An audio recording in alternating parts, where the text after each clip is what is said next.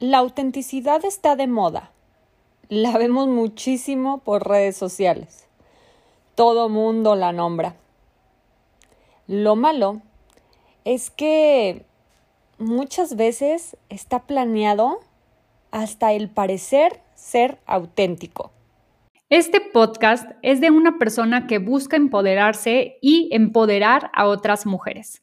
Así que te invito a escuchar un episodio nuevo cada sábado, a seguirme en mi cuenta de Instagram Pao Garzas o visitar mi página web www.paolagarza.com.mx.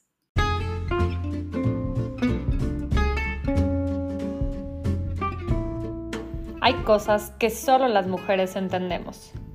El niño, el jefe, el esposo, me tengo que empoderar. Me está acosando ya falta despensa. Mi amiga me juzga. Quiero y necesito emprender. Bienvenidos a la Divina Garza.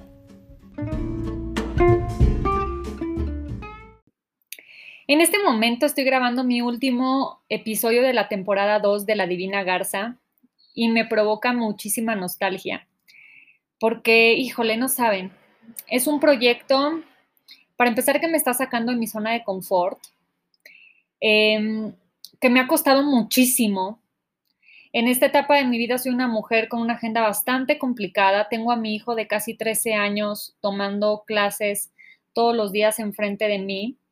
Em, es un reto para él, porque aparte, bueno, la secundaria ya no es algo sencillo. Eh, tengo a mi bebé de 15 meses que ella destruye todo lo que se encuentra a su paso. Mi esposo que está en conferencias todo el día. Y yo siento que no soy dueña ni de mi tiempo ni de mi espacio.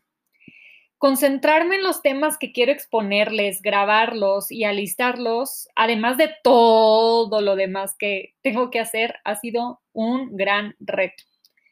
Sin embargo, es más grande mi necesidad de expresarme, me ayuda también mucho a poner en orden mis, ideas, porque luego pienso tantas cosas y, este ejercicio me ha ayudado como a aprender a aterrizarlas.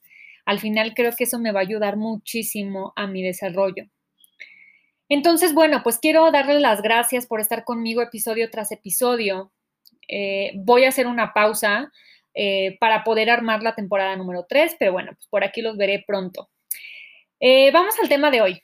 Hoy les quiero platicar sobre la autenticidad. No quiero reducir el tema solo a redes sociales o emprendimiento, sino a nivel persona. Eh, voy a tratar de ser breve y concisa para no ser un episodio eh, eterno. Pero yo me pregunto si tú que me estás escuchando te consideras una persona auténtica. Seguro lo vas a ir descubriendo conforme avance este episodio yo no soy coach de vida ni nada por el estilo, pero sí me gusta cuestionarme y cuestionar el comportamiento de las personas. La autenticidad eh, para mí es lo que, bueno, es lo que nos hace únicos. Todos nacemos con ella. Considero que es ese sello que nos distingue de los demás y que yo creo que es a lo que más provecho le podemos sacar, a, a eso que te hace único y diferente. O sea, es decir, son tres hermanos criados por los mismos papás, este, bajo las mismas circunstancias, comen lo mismo, pero cada uno tiene su sello. Eso es lo que los hace auténticos. Todos tenemos esos rasgos físicos o en cuanto a personalidad que nos hace diferente.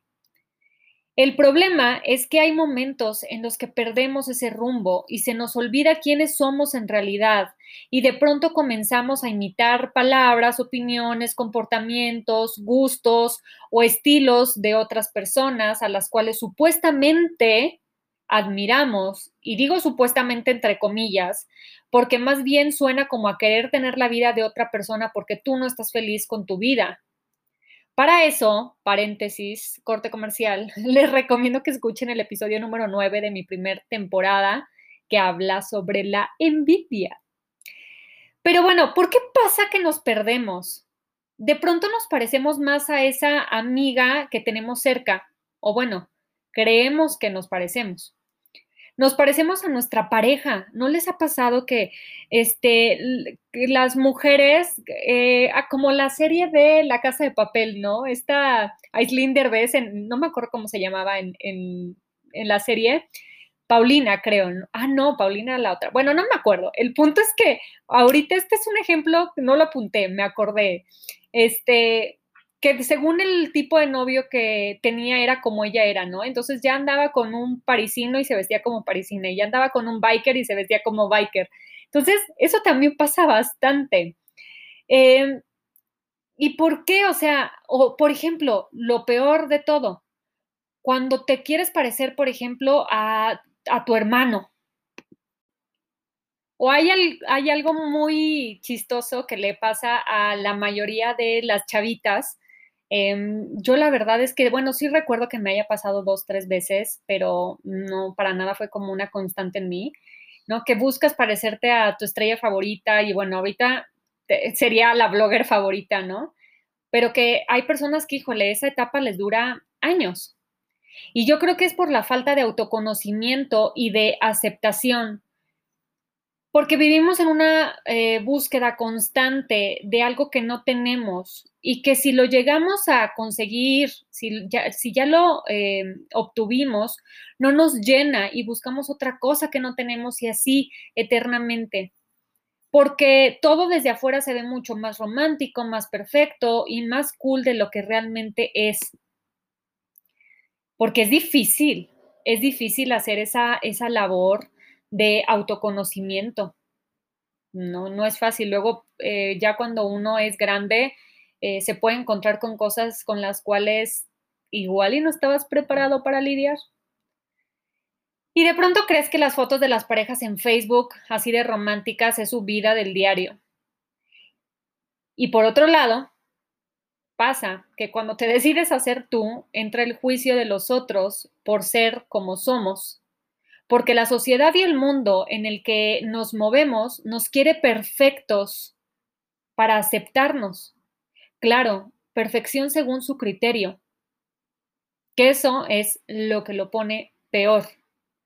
En las empresas se da muchísimo, porque como hay un líder y como em, pues digamos que tienes que, eh, pues está como esta jerarquía, ¿no?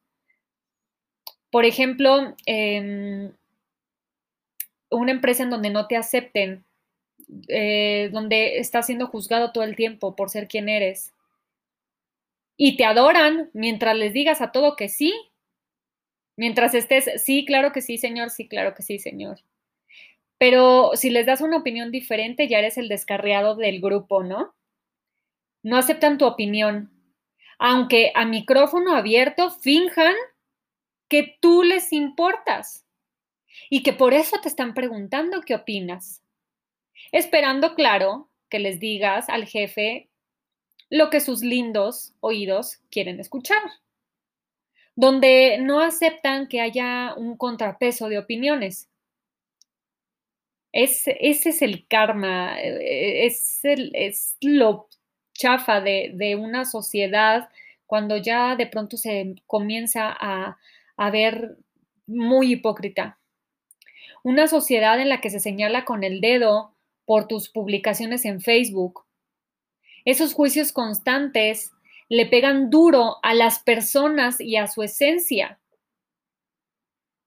Si no eres una persona con seguridad y una esencia bien trabajada y fuerte, es muy fácil dejar de ser tú y entonces imitar al compañero que sí le cae bien al jefe o convertirte en esa copia barata de la chica que le cae bien a todos los a todos los chavos o peor aún, querer ser como tu hermano, como les decía ahorita, para agradar a, a tus padres, por ejemplo.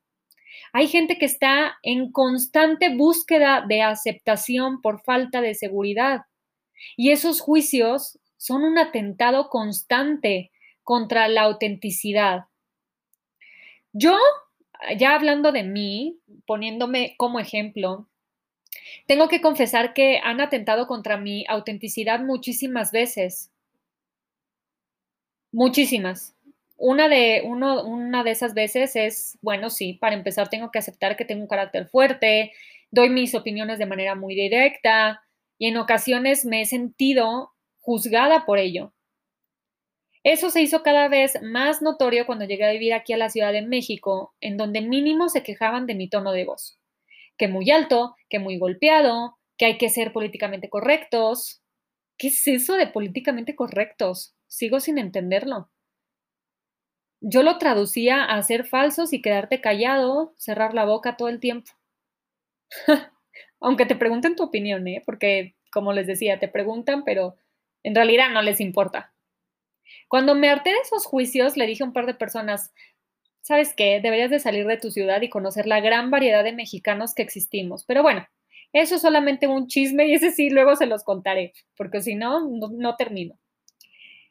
Al final he aprendido que la autenticidad es algo que se construye día a día, que aunque nacemos con ella, es muy fácil de perder y que es importante separar el ser auténtico a ser irrespetuoso o a no entender los diferentes contextos y situaciones de la vida.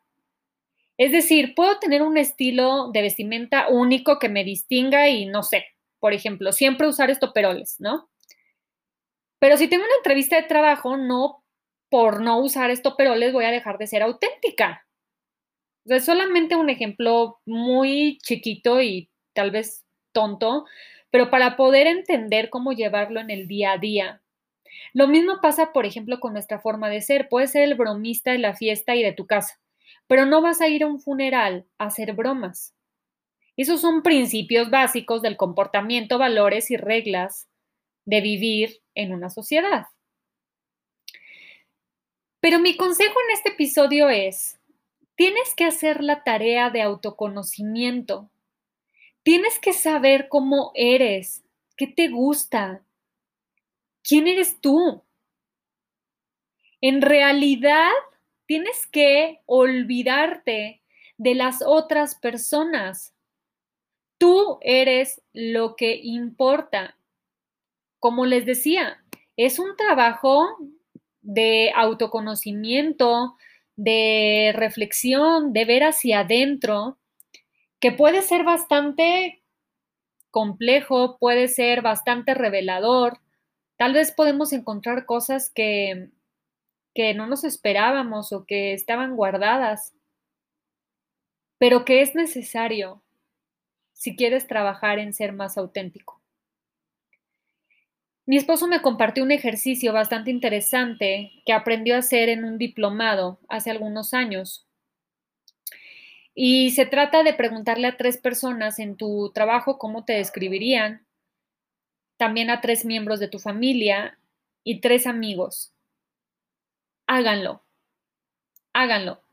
Él lo hizo, yo en su momento también lo hice. Y yo creo que le voy a proponer que lo volvamos a hacer porque esto es un ejercicio. Es un ejercicio de, o sea, hay que trabajarlo, hay que hacerlo, este, diario tenemos que luchar por ser auténticos. Pero de verdad yo creo que se van a sorprender con el resultado.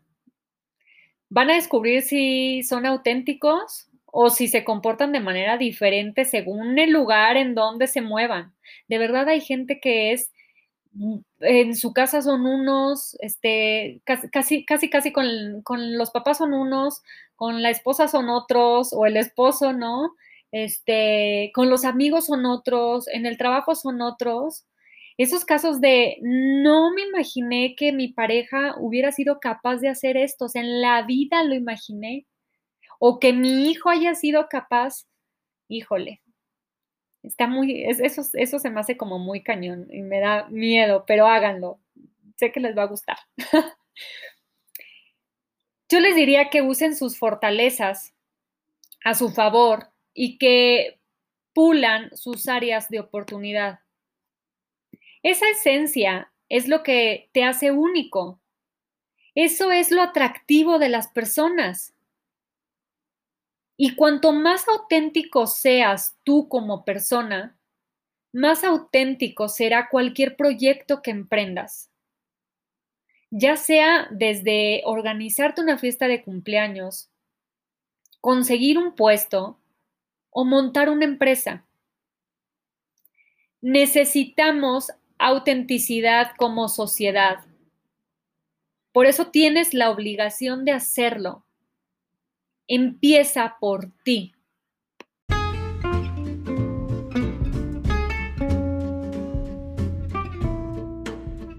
Si llegaste hasta aquí, muchas gracias por escucharme. No olvides compartir este episodio con todos tus amigos. Y recuerda que nos podemos ver por mi cuenta de Instagram, Pao Garzas, y así podemos intercambiar opiniones. Un beso, bye.